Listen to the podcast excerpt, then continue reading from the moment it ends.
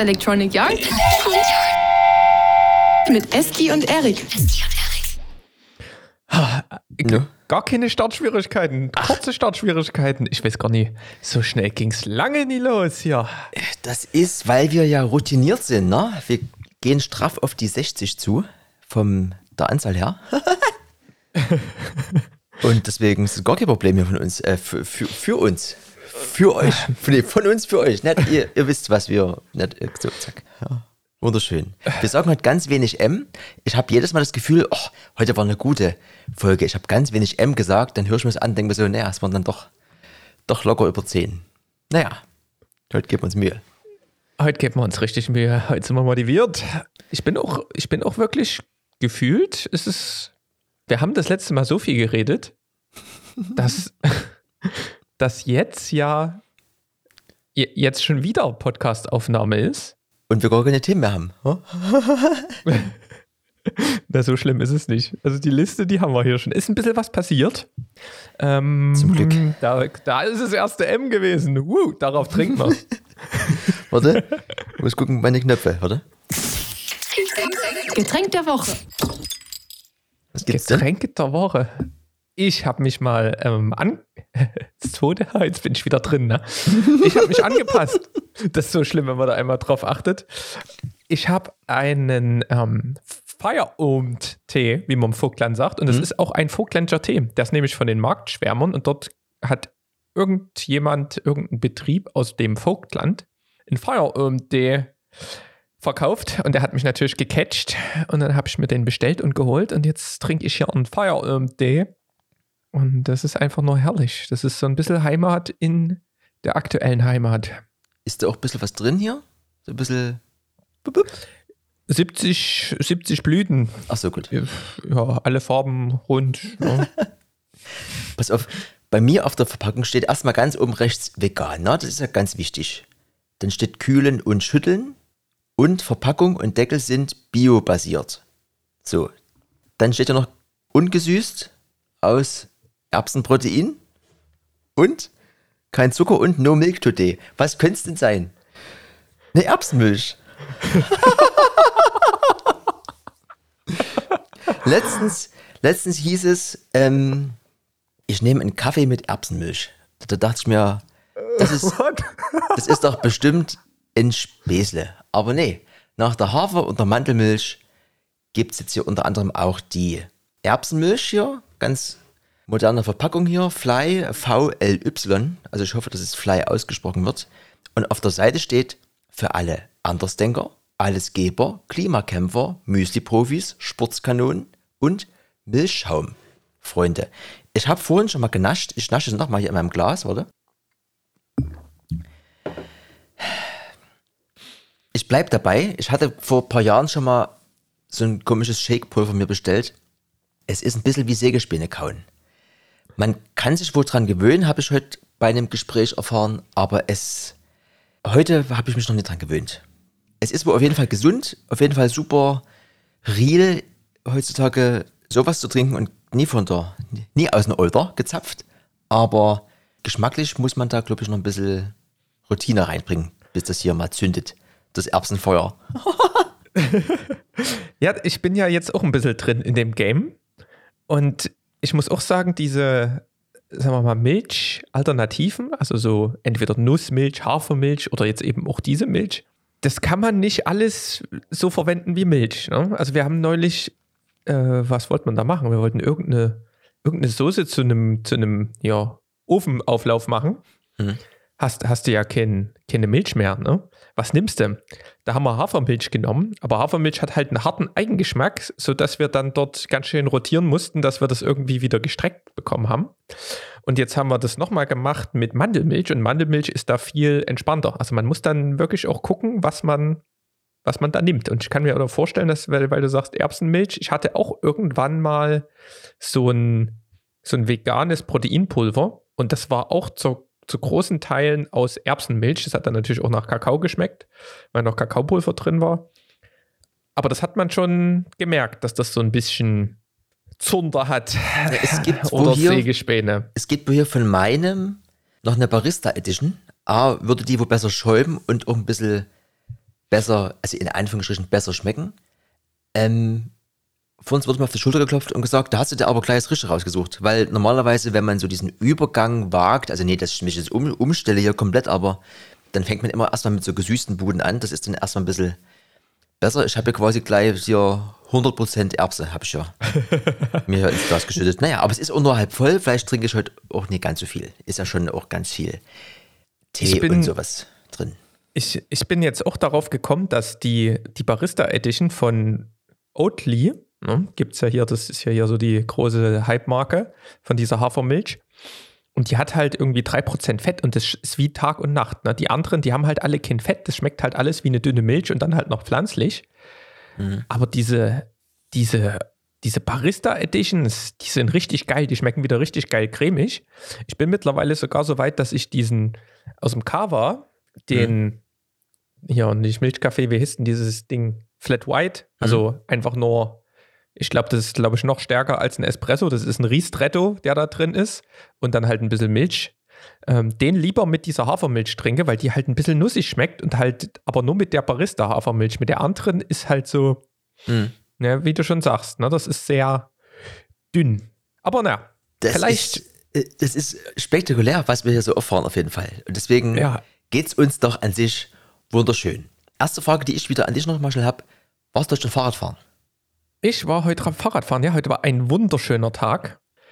Äh, ich musste einfach mal raus. Nach wieder zwei Tagen irgendwie nicht vor der Tür. Und sonst auf der Rolle gefahren war ich heute mal wieder draußen. Und das war ah, zweistellig, zweistellige Temperaturen, Sonnenuntergang.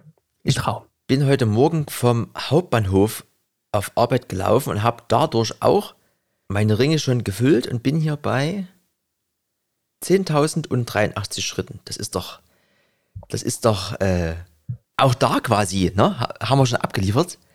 Geht's also jetzt eigentlich weiter mit so illustren Themen, die euch interessieren? Von der. Ich bef ne? mal, bev bevor, bevor du das sagst, ich habe, ich würde dir nochmal ähm, Props für deine, deine Schritte geben. Ich habe nämlich ähm, von, von Craig Adams, das ist ja hier so ein, auch ein Filmemacher, der so Wandervideos macht und mhm. so ein bisschen auch früher so über Minimalismus groß geworden ist und sowas. Auf jeden Fall halt cooler Dude.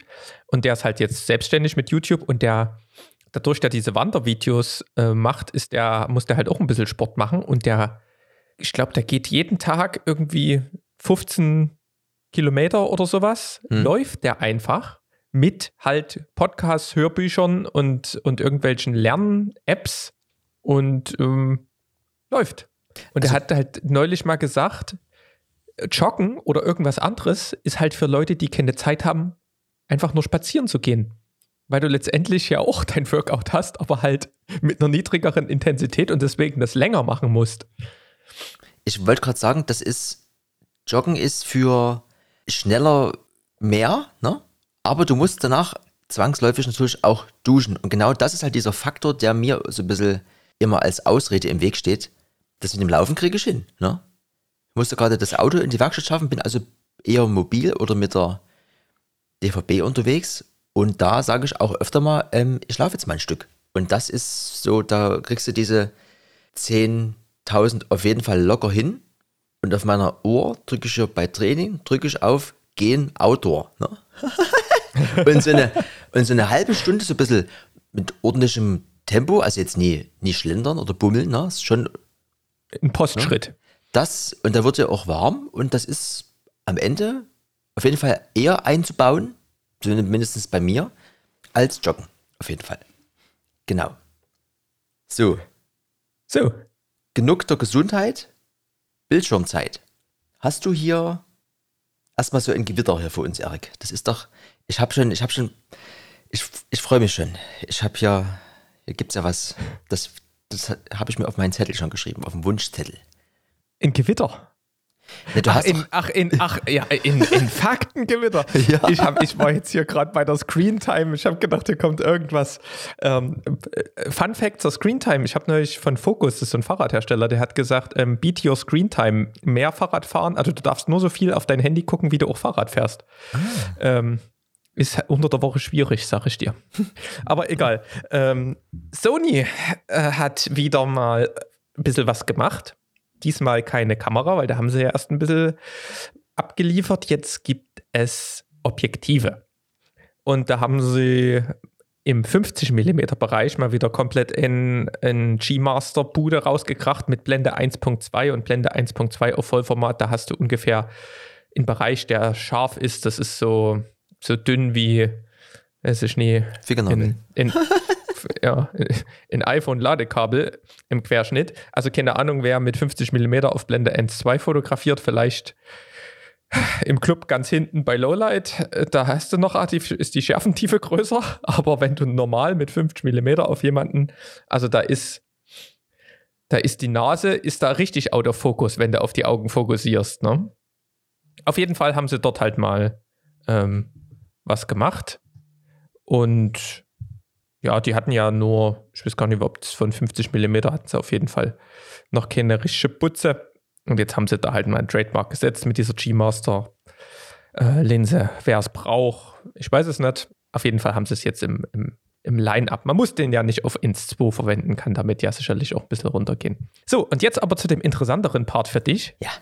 Äh, wir hatten schon mal von Sigma berichtet. Sigma hat so eine so Prime-Linsen, so kleinere rausgebracht in so einem Metallbody, auch mit so einem, mit dem Blendenring.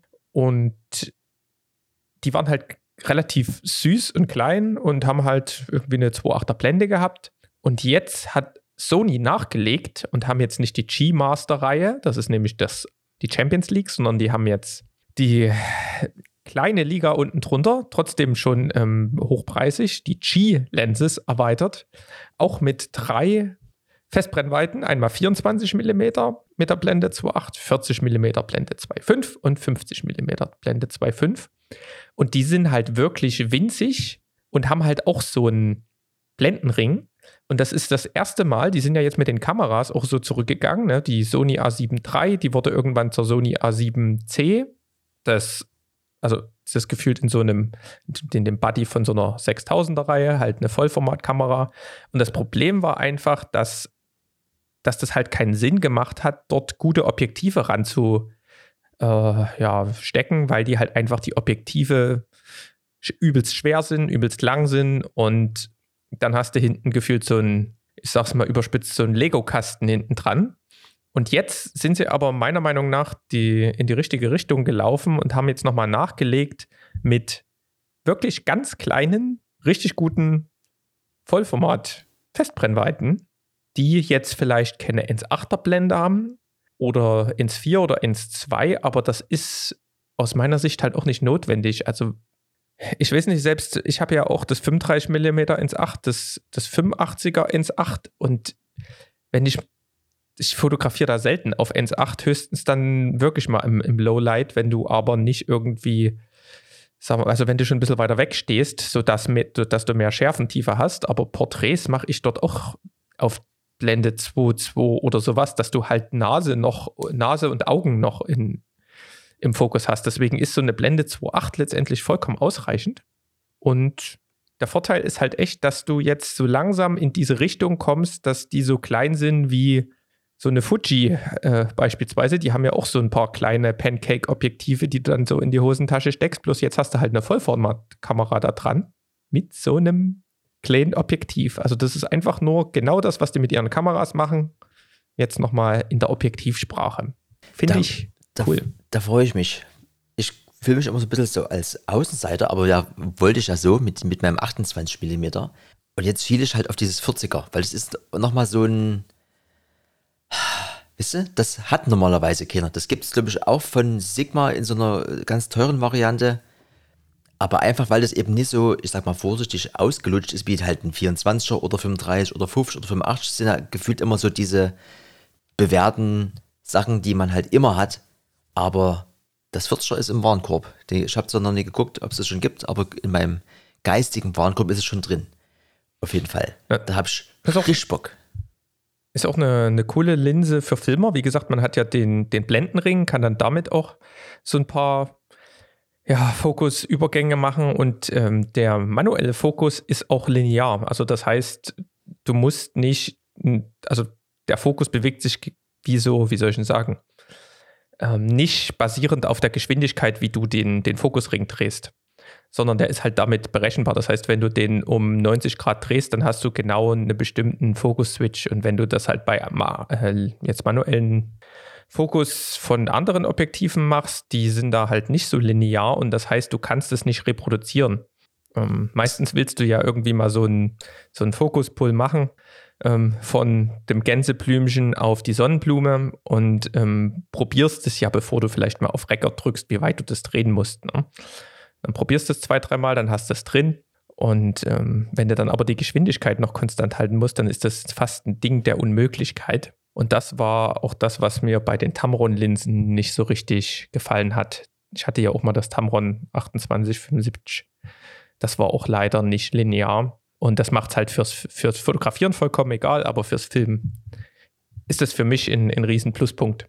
Das ist wie, wenn ja. du mit, mit dem Fahrstuhl fährst, da kannst du zehnmal drücken, der fährt trotzdem nicht schneller hoch in die zehnte Etage. Ne?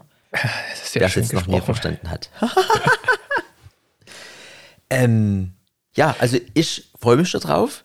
Auf was ich mich auch freuen würde, gibt es aber nur in den USA bisher. Und zwar gibt es eine Kaffeemaschine, mit so einem ganzheitlichen Konzept. Das heißt, theoretisch, also das Ding heißt erstmal Spin mit Doppel-N, Link ist in, in unserer Beschreibung.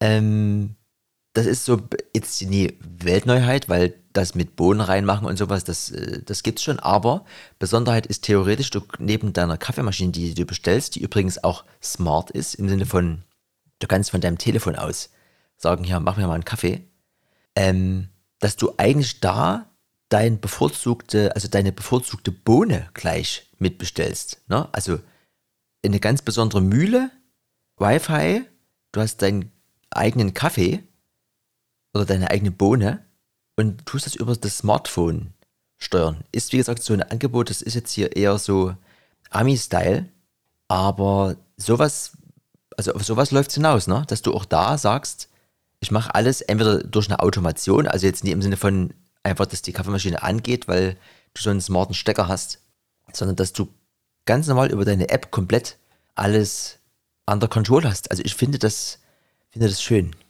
Ja, vor allen Dingen, wenn du, wenn du da einfach dann schon, also es ist schon so ein Bequemlichkeitsding. Ich glaube, da gab es schon mal ein bisschen was mit diesen Kaffeemaschinen und Toaster und sowas, die dann schon früh das Toast gemacht haben.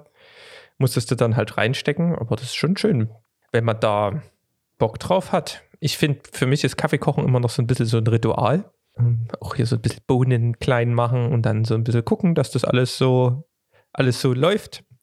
Ähm, das ist so eine kleine Auszeit. Da brauche ich nicht noch irgendjemanden, der mir hier viel Arbeit abnimmt. Aber für Leute, die quasi ein bisschen Stress haben und da vielleicht nicht so einen Bock drauf haben, finde ich das bestimmt praktisch. Ja, was mich so ein bisschen stört an dieser, ich hatte ja auch mal so eine, so eine Handmühle und so, das ging mir aber dann eher auf dem Zünder, als dass es irgendwie so ein bisschen ne, dieses Ritual war, weil das quasi rische Arbeit war. Dann diese Mühlen mit Strom, die sind relativ laut. Das finde ich immer sehr, ähm, ja, sehr laut. Ne? Da brauchst du am Ende den Kaffee gar nicht mehr, weil du bist da durch das, durch das Malen schon hellwach. Aber so an sich, ja, das ist, das ist schon, also bei mir ist aktuell die Zeremonie, ich mache einen Wasserkocher an, lasse ihn ein bisschen stehen, weil man soll ja theoretisch eben nie komplett kochendes Wasser genau. da, da, rein. Ich sehe, du bist der Barista. Du brauchst bloß noch die Erbsenmilch mit in der Barista Edition, dann geht's richtig los. Und dann tue ich mir Pulver in meine French Press, dann kommt der Kaffee rein, das lasse ich kurz stehen, drück's runter und schütz ein. Ist für mich die, die schnellste und einfachste Variante in Kaffee. Also weder so Filtertüten-Ding noch irgendwie auch schon damals mal Kapseln gehabt und sowas. Das geht für mich irgendwie am schnellsten was? und ich wüsste gerade gar nicht, was so gerade noch cooler wäre. Ne? Ich habe noch ich habe noch einen Tipp, um dein French Press Game aufs nächste Level zu bringen. Mhm. Und zwar, das mit dem Wasser hast du schon richtig gemacht. Ne? Also das darf halt irgendwie 93 Grad oder sowas, was das irgendwie, also auf jeden Fall kurz stehen lassen nach dem Kochen. Dann die, den Mahlgrad oder die Bohnen, die du da halt reinmachst, die müssen ein bisschen grobkörniger sein, ne? aber auch irgendwie so schon gemahlen. Dann kippst du das auf, dann lässt du das fünf Minuten stehen. Ne? Dann hast du ja diesen Drücker. Mhm. Ne? dann gehst du mit dem Drücker rein und drückst es so fünf Zentimeter runter und ziehst es wieder hoch. Und was dann passiert, am Anfang ist ja dieser ganze Satz oben. Ne? Mhm. Oben zieht der, dann drückst du das an, kurz, dann löst sich der Satz und sinkt automatisch nach unten. Ne? Dadurch wird ja auch, wird ja auch nochmal extrahiert. Ne? Und dann ähm, wird der, dieses Kaffeemehl, was dort aufgewirbelt wird, das sinkt dann auch, also dann muss es nochmal fünf Minuten stehen lassen oder so, kommt da nie auf die Minute drauf an, aber nur so in der Theorie lässt es nochmal stehen und dann tust du es ganz langsam runterdrücken nach den nächsten fünf Minuten und dann hast du in, in klareren Kaffee, also mit weniger von diesem Kaffeemehl, was dann halt auch manchmal so ein bisschen, wie hast du es gesagt, sägespähnenmäßig schmecken kann. Und du hast meiner Meinung nach die perfekte Extra Extraktion von der Kaffeebohne. Kann ich dir noch, gibt's, habe ich mal bei von irgendeinem so kranken Kaffee-Dude, der so normalerweise hier nur mit Siebträgermaschinen und sonst was irgendwie testet und dort halt die Dinger umbaut, damit die ja irgendwie selbst nach einem 105. Espresso noch 92,73 Grad haben. Ähm, von dem habe ich diese Methode und ich habe es mal ausprobiert und ich fand es echt nochmal eine Stufe höher, als wenn man das dort einfach nur reinkippt, kurz umrührt und runterdrückt. Hm. Kann ich, ja. Ja, wenn ich den Nerv habe und es nicht vergesse, dann probier es mal. Ansonsten ne, rufst du an. Früh muss es auch immer mal schnell gehen. Ne? Da wird auch dann mal äh, zu spät gekommen. Der Kaffee, der erste, der ist ja. Wischer. Ja. Aber genug des Kaffees. Hast du hier. Ich würde mal noch fix ne? ein, ein Kamerathema durchkrachen. Ähm, und zwar gibt es jetzt für die Panasonic-Kameras, da gibt es ja die S1-Serie, die auch bei Filmern sehr beliebt ist, S1H. Ich muss kurz, kurz unterbrechen, du hast schon zweimal Kameras gesagt. Da, da, da, da ist irgendwas. Da ist Kameran, ja, ne? Ja. Mach ich dann auch gleich weiter. Äh. Ja, die ganzen Panasonic-Kameras, die sind auf jeden Fall ähm, ja, extern. Mit so einem Rekorder haben die das Feature, dass man da auch RAW aufnehmen kann. Und da gab es halt bisher nur das ProRes RAW von Apple, das entwickelte Format. Problem war, da musstest du mit Final Cut Pro arbeiten, um sag mal, diese richtige RAW-Funktionalität zu haben. Und wir nutzen ja DaVinci Resolve von Blackmagic und die ganzen Blackmagic-Kameras, die haben halt ein Blackmagic RAW.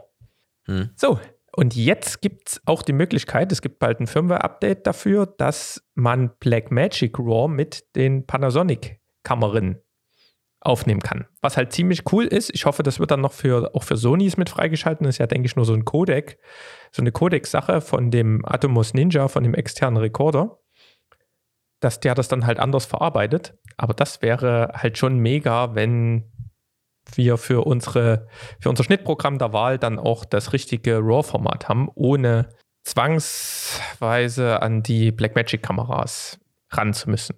Äh, Finde ich cool. Ähm, Firmware-Feuerwerk bei Panasonic hieß der Titel. Das hat mich richtig gecatcht. Ja, und eine Sache, die, die ich auch gleich noch hinterher schiebe, dann bin ich mit meinem Kamerin-Themen ähm, durch. Das ist ähm, eine coole Sache, die habe ich vom Wiesner, ne? Grüße gehen raus, ähm, gehört. Und zwar hat Photoshop eine neue Funktion, um Bilder von der Auflösung her hochzurechnen. Das äh, nennt sich dann Super Resolution und du bekommst die vierfachen Pixel. Und die, die Pixel beispielsweise jetzt bei der, bei der neuesten Sony A7S III, die wirklich fürs Filmen ausgelegt ist, da hat man ja die Megapixel runter, weil für 4K braucht man wirklich nur 12 Megapixel. Und ähm, wenn man dann halt mal ein Foto macht und sagen wir mal beschneidet das noch, dann verliert man ja auch Megapixel, weil man vielleicht den Bildausschnitt nicht richtig getroffen hat. Und hat dann vielleicht nur noch 7,5 Megapixel und möchte das dann drucken, dann bist du wirklich irgendwo bei einem Format, wo du dann sagst, na, größer als irgendwie A1 möchtest du es nicht drucken, weil dann wird es halt zu matschig. Und dieses Photoshop-Plugin vervierfacht halt die Pixel. Und das fand ich schon krass. Und die haben ein paar Tests gemacht. Das funktioniert jetzt noch nicht so wie, also wie als wenn du halt eine 48 Megapixel Kamera hast anstatt eine 12 Megapixel Kamera, aber es ist schon ziemlich gut und das ist noch in der Beta und das wird ja nur besser. Also krass, was die dann hier mit AI, Artificial Intelligence und Hochrechnen machen können, mhm. weil letztendlich ist es ja auch nur relevant für einen Druck. Ja, und wenn du dort halt noch eine gewisse Schärfe mit rausholen kannst und noch ein paar Details, dann finde ich das krass. Also bin ich gespannt. Also das, das gab es schon so ein bisschen mit dem Hochrechnen, aber das hat halt nicht richtig funktioniert. Das ist halt immer matschig geblieben.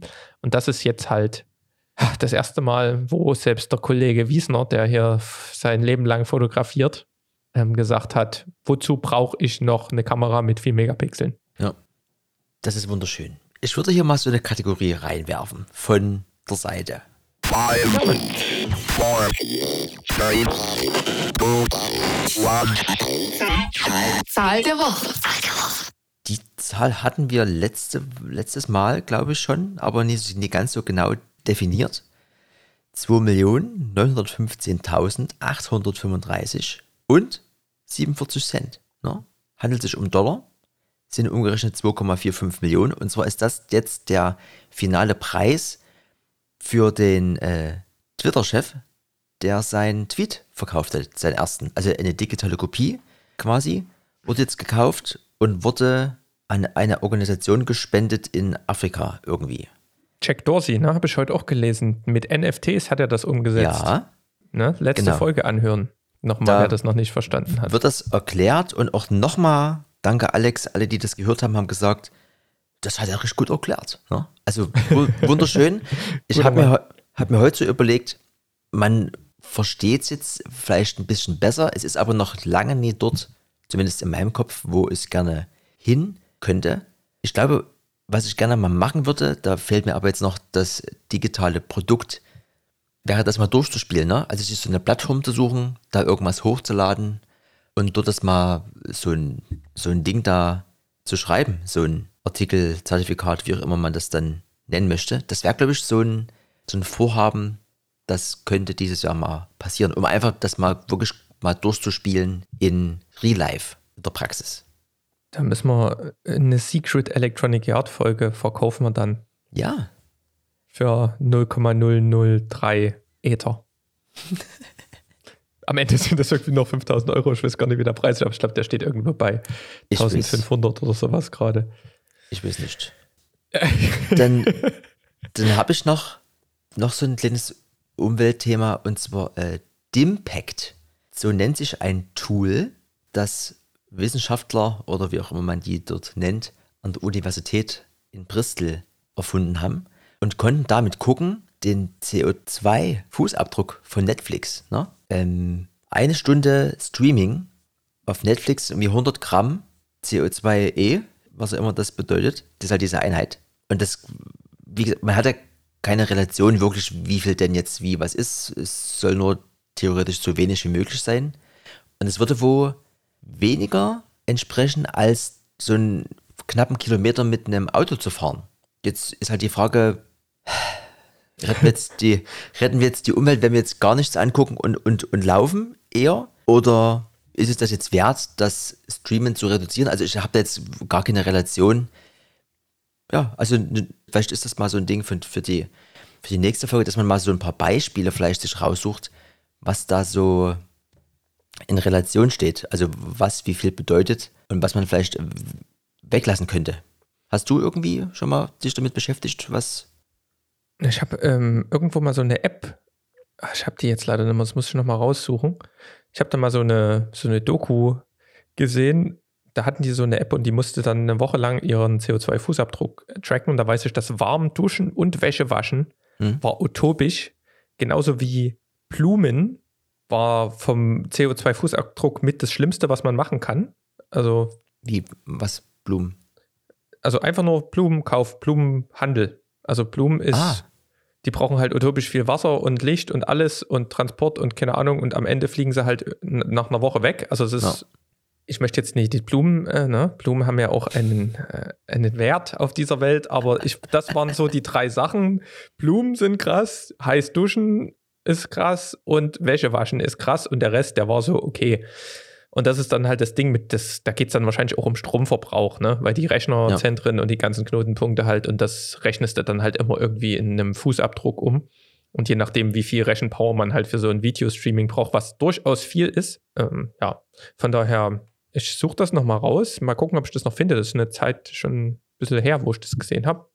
Aber das fand ich interessant, weil, also ich finde es immer gut, wenn das Leute machen, weil da kriegt man halt mal mit, dass man selbst, wenn man ein Video guckt, halt schon irgendwie in was macht, was Ressourcen verbraucht. Und das, das ist allein schon die, die Mühe wert, das zu machen. So, Ressourcenverbrauch. Wo, wo knüpfen ich an? Ich wollte noch mal von der veganen Woche, die ist beendet, kurz erzählen. Wir hatten ja Ah, schon ja. Erbsenmilch und Co. Ähm, ja, ich habe das jetzt erstmal so hingenommen. Ne? Ich habe mich ja gut gefühlt und ich habe ja auch gedacht, na cool, das war ja auch alles lecker, was du gegessen hast, dann machst du da mal ein bisschen weiter.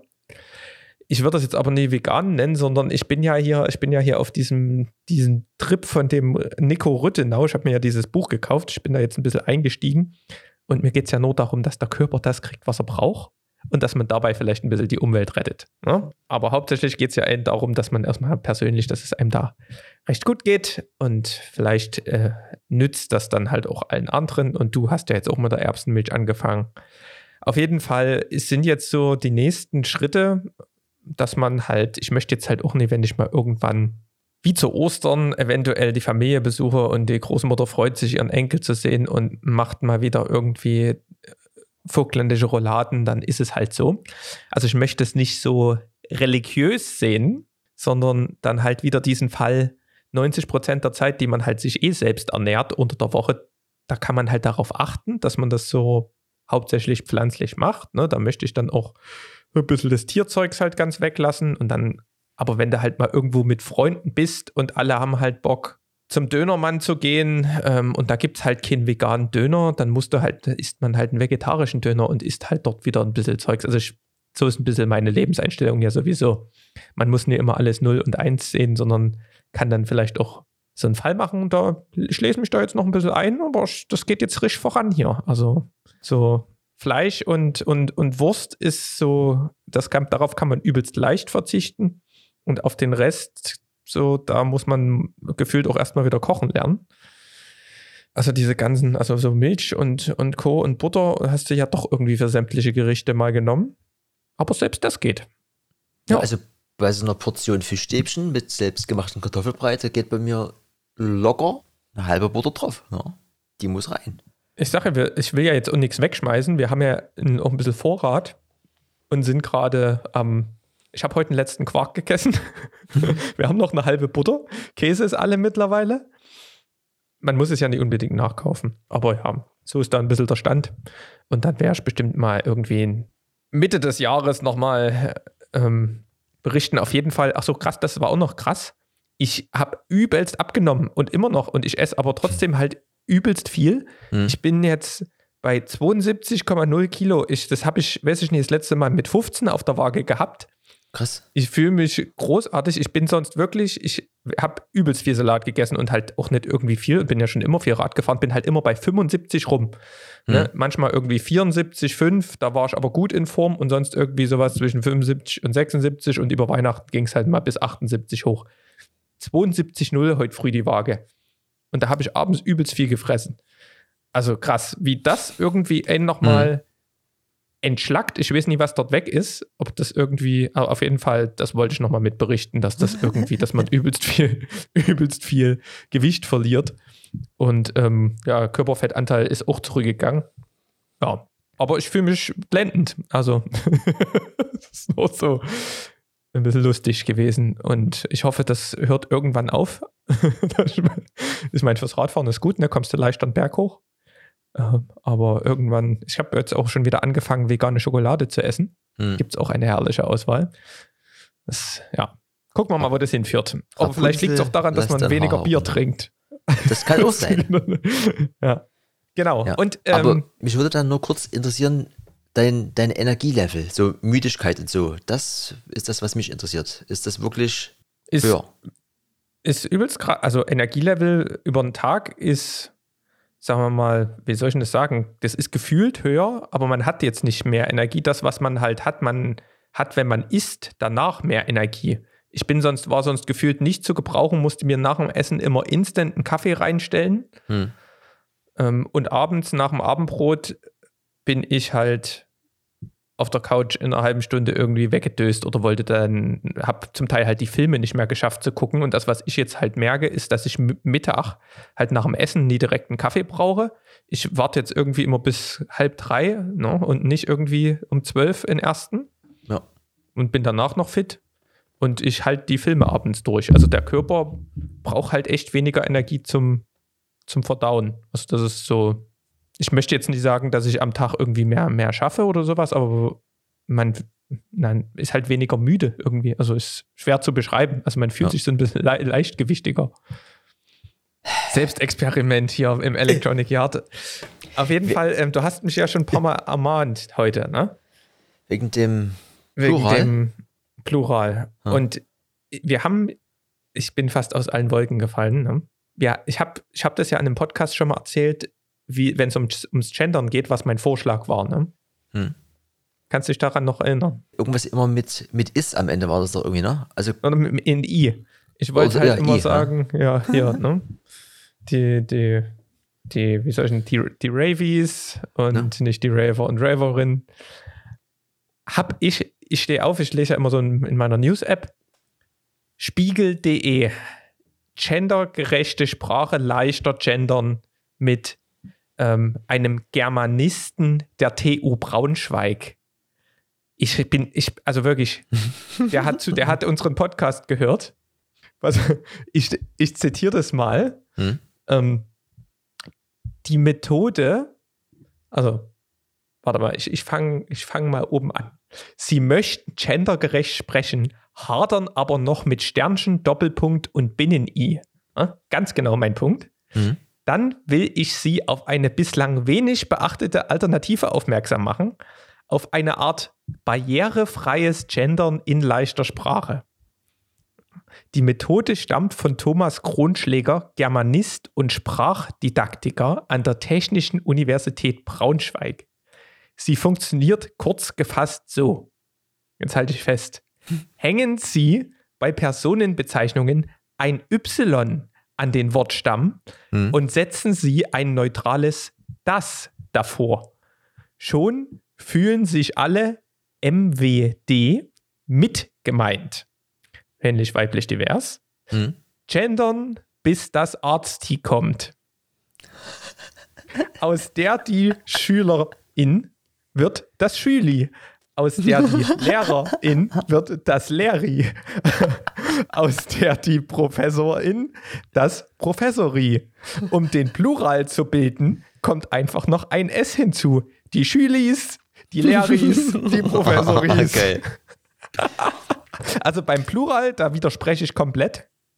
Dann, da kommt ja ein EN ran hinten. Ne? Ist, genau, genau. Ne? Aber bei den anderen, ich, ich habe Hoffnung, dass wirklich die Leute und die Menschheit noch nachdenkt, dass das mit den Gendern, so wie sie sich das hier ausgedacht haben, Schwachsinn ist und wir eine andere Art und Weise brauchen, die phonetisch aussprechbar ist. Ich glaube, das führt auch zu einer gewissen Akzeptanz und nicht mit diesem Stern und Doppelpunkt und dann Sprachpause und in. Das ist macht niemand. Das die, die darauf achten, die machen, die nennen beide. Aber dann geht auch divers wieder flöten. Deswegen ist das mit Ja. dem I, ich bin begeistert. Also das made my week fast schon. Und das ist aber nur ein Vorschlag bisher. Das ist jetzt nie irgendwo. Genau, aber wenn sich Germanisten und Didaktiker darüber.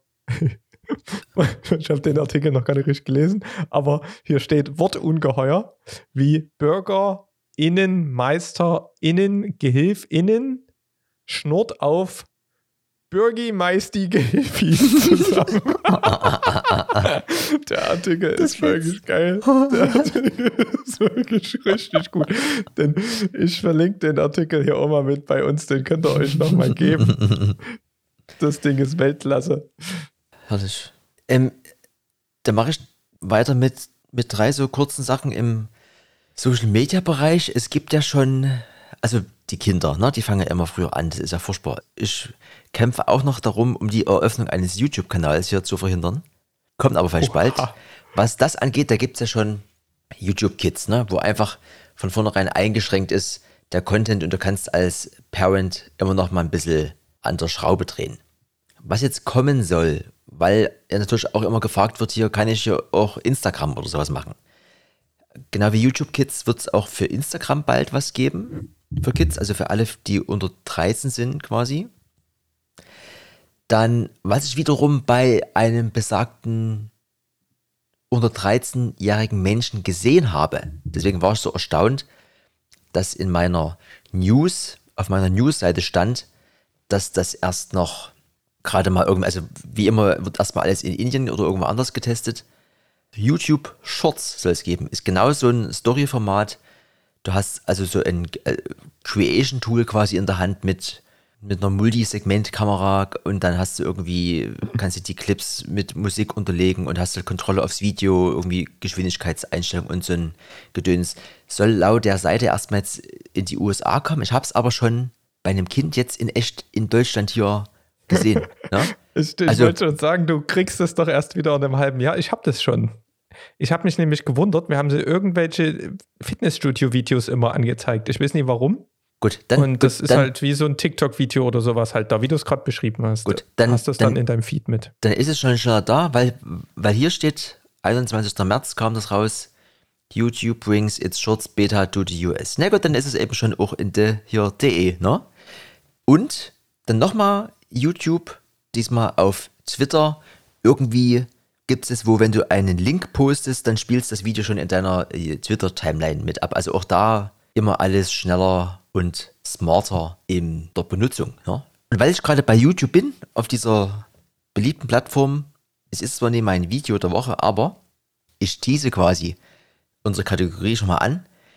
Ich habe letzte Woche einen Livestream verfolgt und hatte vorher gelesen, Scream spielt wieder Dubstep. Da dachte ich, ach, was ist denn hier los? Ne? In der Royal Albert Hall. Und äh, Scream und Dubstep ist ja so, ne, das ist schon lange her. War Kennt, man. Wunder, genau, Hab wunderschöne ich schon mal Zeit. live gesehen. Und ich, ach geil, stabil, guckst du dir an, hab mich gefreut, dann natürlich so ein bisschen Zeitverschiebung wieder vergessen, dann hat sich auch da ein bisschen ein Delay eingeschlichen und dann hat es ein bisschen gedauert, bis er dann mal loslegte. Und Geht ein bisschen mehr als eine Stunde, also ihr müsst einfach mal Scream und Royal Albert Hall eingeben. Gibt es jetzt keinen Link dazu, weil es ist nie mein Video der Woche.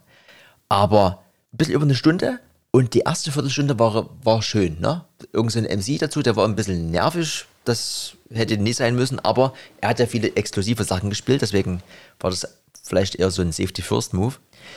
Und dann muss aber der Alkohol zugeschlagen haben, ne? Also, äh, es wurde mehr der Filterknopf und der Flanger bedient, als dass es sich wirklich darum ge- gekümmert hat, sich dort mal irgendwie ein, ein bisschen Mühe zu geben. Also ich dachte erst so cool und habe mich gefreut. Und dann war es einfach nur so ein eher so ein, so ein Kopfschütteln, aber nicht wegen der Musik, sondern so über die Enttäuschung, dass man diesen Moment erstmal so wieder so ein Dubstep-Set nach Jahren zu spielen, so ein paar exkluse, exklusive Sachen da reinzumehren, plus diese harte Location, also diese Opportunity quasi, in sowas zu spielen, äh, dann wieder wegzu, wegzutrinken und dann irgendwie, also, ja, also kann man sich seine eigene Meinung bilden, ist aber für mich das, und das habe ich wiederum auch vergessen, mein No-Go der Woche. war ich ein bisschen enttäuscht. Ja, vom Ich kann Screen. dich auch dir- direkt anschließen. Ich, hab- ich höre mal jetzt beim Radfahren, ähm, habe ich auf einem Bildschirm immer hier meine virtuelle App, wo ich quasi durch diese Welt fahre und dann schaue ich mir immer meine YouTube-Videos an. Das sind dann meistens nach einer halben Stunde durch, alle, die ich so über den Tag dort in die Queue gekracht habe. Und dann brauche ich meistens für schnelle Sessions auch ein bisschen Mucke. Und da ist es immer ganz geil, wenn man auch eine visuelle Ablenkung hat. Und da sind diese DJ-Sets halt ganz cool mit mehreren Kameraperspektiven. Ne? Und da habe ich gedacht, naja. Kamerarennen. Ja, ich, Kamera, Kamerarennen ist bei mir heute schwierig. Auf jeden Fall habe ich gedacht, DJ Friction, alte Hütte, gibst du dem mal wieder eine Chance. Ne? Shogun Audio Boy. Wusste ich schon, es wird ein bisschen ravig, aber der hat ja sonst auch, ist halt ein richtig guter DJ. Das habe ich irgendwann mal auf dem SMS ge gesehen vor Ewigkeiten. Und ja, der spielt halt schon immer auch krasse Sets und weiß schon, was er macht. Aber der hat in irgendeinem Fußballstadion gespielt, da haben sie hinten zwei Nebelmaschinen, die einfach nur viel zu schwach waren. Da hat es hinter denen ein bisschen ge gepustet, leere Tribüne und der hat dort wirklich, also es war so kitschiger Rave, dass ich es nach zehn Minuten abbrechen musste. Also das habe ich wirklich, ich ertrage viel, ne? aber das war wirklich, das ging überhaupt nicht. Und dann sind die auch, oh, da, ja. Also Das das, war so- wirklich so das allerletzte, was Das- ich jetzt gesehen habe von diesen bewegten äh, DJ-Streams. so ein bisschen wie David Guetta für den, für den Untergrund. Hä? Ja, so. Oh, hart. Ich hatte, hatte, hatte auch gestern so eine Diskus Diskussion, wo wir gerade so ein bisschen im, im No-Go-Vibe sind. Auch so Leute wie halt hier dieser, wie ist der? EMC, ne? Der hat da, da denkst du ja, der, oh Gott, Digging jetzt, Deep oder sowas hat Ja, er ja, genau. So, das, gemacht. ja. man, man liest den Titel, dann, dann siehst du, oh ja, mit ja, mit Schallplatten. Und dann, aber es dauert keine, keine zwei, zwei Tunes, dann kommt dieses hier, ich habe hier zu viele Liegestütze gemacht durch bei, beim Kollegen. Da pumpt er irgendwelche Dinger dort zusammen und du denkst halt so, ey, also, und stopp und aus und weg. Also, das kann, kann man sich nie, das, also, da keimte kurz ein bisschen Hoffnung auf und ich will ja auch gar nicht sagen, dass der nicht irgendwie Skills hat, aber dieses Triple, Triple-Decker-Movement mit hier äh, Doppeltrop und so und dann kommt man irgendwie in den Schuh, wo du denkst, oh, herrlich, ne? Und dann ballert das wieder kaputt mit irgendwelchen, also, ja, also, das ist nie, das, Das ist, ist so nie, geil, dass du das jetzt gerade hochbringst, weil ich habe gedacht, okay, DJ AMC war wirklich, bevor der, früher hat er richtig krasse Sets auf DNB Arena gespielt, ne? Also einer der besten DJs, die ich damals, die, also der hat, ein, hat mich damals noch richtig inspiriert, einfach nur, weil der halt mit drei Decks gespielt hat, mit Platten und allen, also, aber da war die Mucke halt auch noch cool, ne? Und ich sehe dieses AMC Digging Deep zwei Stunden, ich so, naja, gibst du mal eine Chance, guckst du, ne? Und hab reingeseppt und hab gedacht, nee, das hältst du nicht aus. Und dann bin ich eben auf den Friction gewechselt. Bin dann habe ich halt gedacht, na, irgendwann musst du mal losfahren mit dem Fahrrad. Und dann habe ich das, der hat, der war noch schlimmer. Oh Mann, da habe ich mir nee. dann irgendwie Kino Back-to-Back äh, Whiny angeguckt von irgendeinem 2017er Dings. Das hat mich dann wieder richtig nach vorne gebracht, weil die zwei Ja. waren ja auch schon mal in Dresden, hatte ich wieder richtig Bock mit ähm, MC Favor am Mic und das war, das war einfach noch cool. Ja, auf jeden Fall, das, äh, da, da, haben wir ja wieder ein bisschen was erlebt musikalisch diese Woche. Und da würde ich quasi jetzt noch dementsprechend hier die Kategorie offiziell nochmal zünden, warte.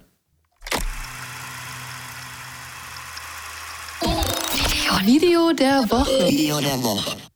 Ich hab's nie gewollt, es ist aber passiert. Auf besagter Plattform, YouTube schon wieder. Der Erik Kränkvist heißt er, ne? Der Titel des Videos heißt One Year Alone in Forest of Sweden, Building Log Cabin like our forefathers. Oh, eine Stunde, 54 Minuten, 44 Sekunden. Ein Mann und seine Axt, sage ich nur. ne? der fällt Bäume, der macht die Rinde ab, der misst mit so einem Zirkel, misst er aus, was er irgendwie so noch so raushacken muss und baut sich dort so eine, so eine Blockhütte. Oh, das ist, also in diesen Zeiten, jetzt wegen Ja. dem, jetzt wegen dieser ganzen Pandemie-Geschichte, sondern einfach in dieser schnellen und lauten Welt ist das eines der schönsten Videos, was ich gefühlt, seitdem ich mal geguckt habe. Du sitzt da da, am besten mit Erbsenmilch und so ein paar Nüsschen oder irgendwas. Und, oh, und der hackt dort. Und der macht alles nur so ein bisschen mit, mit iPhone oder GoPro gefilmt. Oh, also, am besten legt euch in die Wanne noch dazu und irgendwie mal so zwei Stunden abschalten vom Alltag. Es gibt nichts Besseres. Link in der Beschreibung. Herrlich. Wunderschön. Ich, ich fühle das auch 100 Prozent. Ich habe diese ganzen. Ähm, fand geil, dass du auch sowas entdeckst. mich mich hat es auch schon vor zwei Wochen oder so hat's dort gecatcht. Ähm, da folge ich auch so zwei solchen, solchen Familien oder sowas, die dort quasi halt in, im Sommer in so einer Blockhütte wohnen und dann halt genau dort den ganzen Tag zu tun haben, Holz zu hacken. Und der eine, der hat jetzt sein, die haben eine neue vom, vom Tischler nebenan eine neue Tür gekriegt und mussten die Tür dort einbauen. Und dann haben sie eine neue Dämmung verlegt und dann hat ja, das quasi war so eine Großlieferung, dann haben die die Dämmung vorne am Wegesrand abgelassen, aber vom Wegesrand waren es nochmal 200 Meter in den Wald und dann hat er dort dann 70 solche Pakete dort hin und her geschleppt und du machst dir kein Bild. Absolut geil. Und dann ähm, folge ich auch noch oder, oder gucke mir, habe da mindestens ein paar Videos angeguckt von einer, die hat sich so ein Tiny House ins Gebirge gebaut Mhm. und hat dort auch einen ganzen Tag nur zu tun, irgendwie Wasser, dann ist die, die Leitung eingefroren, dann hat sie eine Ameisenplage. Das ist so richtig und immer so eine, so eine ruhige Mucke oder gar keine Mucke, das ist, das ist genau das, was ich fühle. Na, bei dem Kollegen kommt wirklich gar nichts. Der hackt, die Vögel zwitschern und denkst du halt so, oh, und in einer entschleunigten Geschwindigkeit, oh, das ist, ja, Ja. genau. es ist halt, also für, für euch, glaube ich, schwierig, ne? Also Electronic Yard ist ja gestartet mit einem komplett technischen Aspekt. Wir driften hier so ein bisschen ab, aber ich bin der Meinung, auch das gehört dazu. Zu jedem kreativen Menschen gehört auch ein bisschen analoges Dasein. Ne? Das ist halt diese ganzen digitalen Sachen, die erleichtern und bringen einen schneller zum Ziel. Aber es ist ganz wichtig, auch mal zu sagen, auch mal zu sagen, wir wollen uns ein bisschen Mühe geben, ähm, ohne Strom, Sachen ohne Strom und ohne Pressure sind wichtig. Ne? Für Achtsamkeit ist ja das richtige Wort. Ja, vor allen Dingen in der Zeit, wo die ganzen Kulturschaffenden und Kreativen, wo, wo es halt nie wirklich was geht. Und da, ja, da, da gucken wir natürlich auch über den Tellerrand hinaus. Ich habe gerade das eine wieder gefunden. Talasbuan heißt es. T-A-L-A-S-B-U-A-N. Und die haben halt auch noch ein kleines süßes Kind gekriegt, was nur so in Kord rumläuft. Und die haben so eine Husky. Das ist wirklich, das ist ja richtig kitschig. Aber das ist, das beruhigt mich hier ab und an in dem ganzen Wahnsinn. Ja, nett, ähm, dein Video der Woche. Ich habe ähm, noch eine andere Kategorie, die wir noch abhaken müssen. Wir, sind, wir nähern uns schon wieder gefährlich dem Ende des Podcasts. Ja. Ähm, und zwar habe ich äh, ein Learning. Learning der Woche. Ah, oh. ähm, ich habe den Brexit live miterlebt, sage ich dir. Man hat es ja alles so ein bisschen verfolgt, ne? die sind ja irgendwann hier raus und dann gab es ewig keine Einigung und hier Boris Johnson und es gab keinen Vertrag mit der EU und dann haben sie es verlängert und hin und her. Und dann kam ja irgendwann jetzt hier mal die, die Nachricht, ja, es gibt jetzt irgendein Handelsabkommen zwischen UK und Europa und alles ist cool, alles ist wie vorher, bloß irgendwie sind sie nie richtig in der EU. War so meine, meine, meine Meinung und Mhm. das, was ich so über, ich habe mir das ja nie im Detail angeguckt, weil es mich nie betroffen hat, aber das, was ich so ein bisschen mitgekriegt habe über die Medien und über das, was sie mal in der Tagesschau berichtet haben, vielleicht. Kurz, kurz vorm Tatort am Sonntag. Und habe mir jetzt in, in England Radklamotten bestellt, weil ich die unterstützen wollte dort. Die machen quasi auch immer, immer Videos und tauchen dort auf und finde es ziemlich cool. Habe halt so mitgekriegt, dass die auch dann ein bisschen zu kämpfen haben und habe gedacht, ach, brauchst eh mal ähm, was, dann unterstützt du die gleich mal mit. Ja, habe ich dann mit denen dort kurz Mail geschrieben, habe gesagt, hier, ich würde das, das und das haben und der war auch gleich direkt cool drauf. Ähm, war jetzt irgendwie zweieinhalb Wochen unterwegs. Ja, kam das an, Postbote unten und ähm, ja, hier ist ein Paket, passt nicht in den Briefkasten, kommen Sie dann bitte runter. Ähm, hat es auf den Briefkasten gestellt, habe gesagt, ja, läuft. Das Ding hochgenommen. Alles cool. Guck auf das Paket. Verzollt 104 Euro. Denke ich so, hä? Verzollt 104 Euro, auch so, so eine Hülse vorne drauf geklebt hier, so ein, so ein Briefumschlag. Mhm. Ähm, dort das aufgemacht, stand dort wieder in irgendeinem Beamtendeutsch. Also das war wirklich so, dass ich erst mal googeln musste, ob das irgendein Eigenbegriff ist mit ähm, Zollzeugs. Äh, musste, also so wie das funktioniert ist, das wird importiert, der Zoll muss das aufmachen, da es ja UK nicht mehr da ist, äh, nicht mehr in der EU ist, öffnet der Zoll das und er sagt, okay, krass, muss verzollt werden. Da ist ja der Warenwert drin. Und diesen, diesen Zollwert legt die Deutsche Post aus. Und die Deutsche Post muss dann dafür sorgen, dass sie das Geld von dir kriegt, wenn sie es zustellt. ne?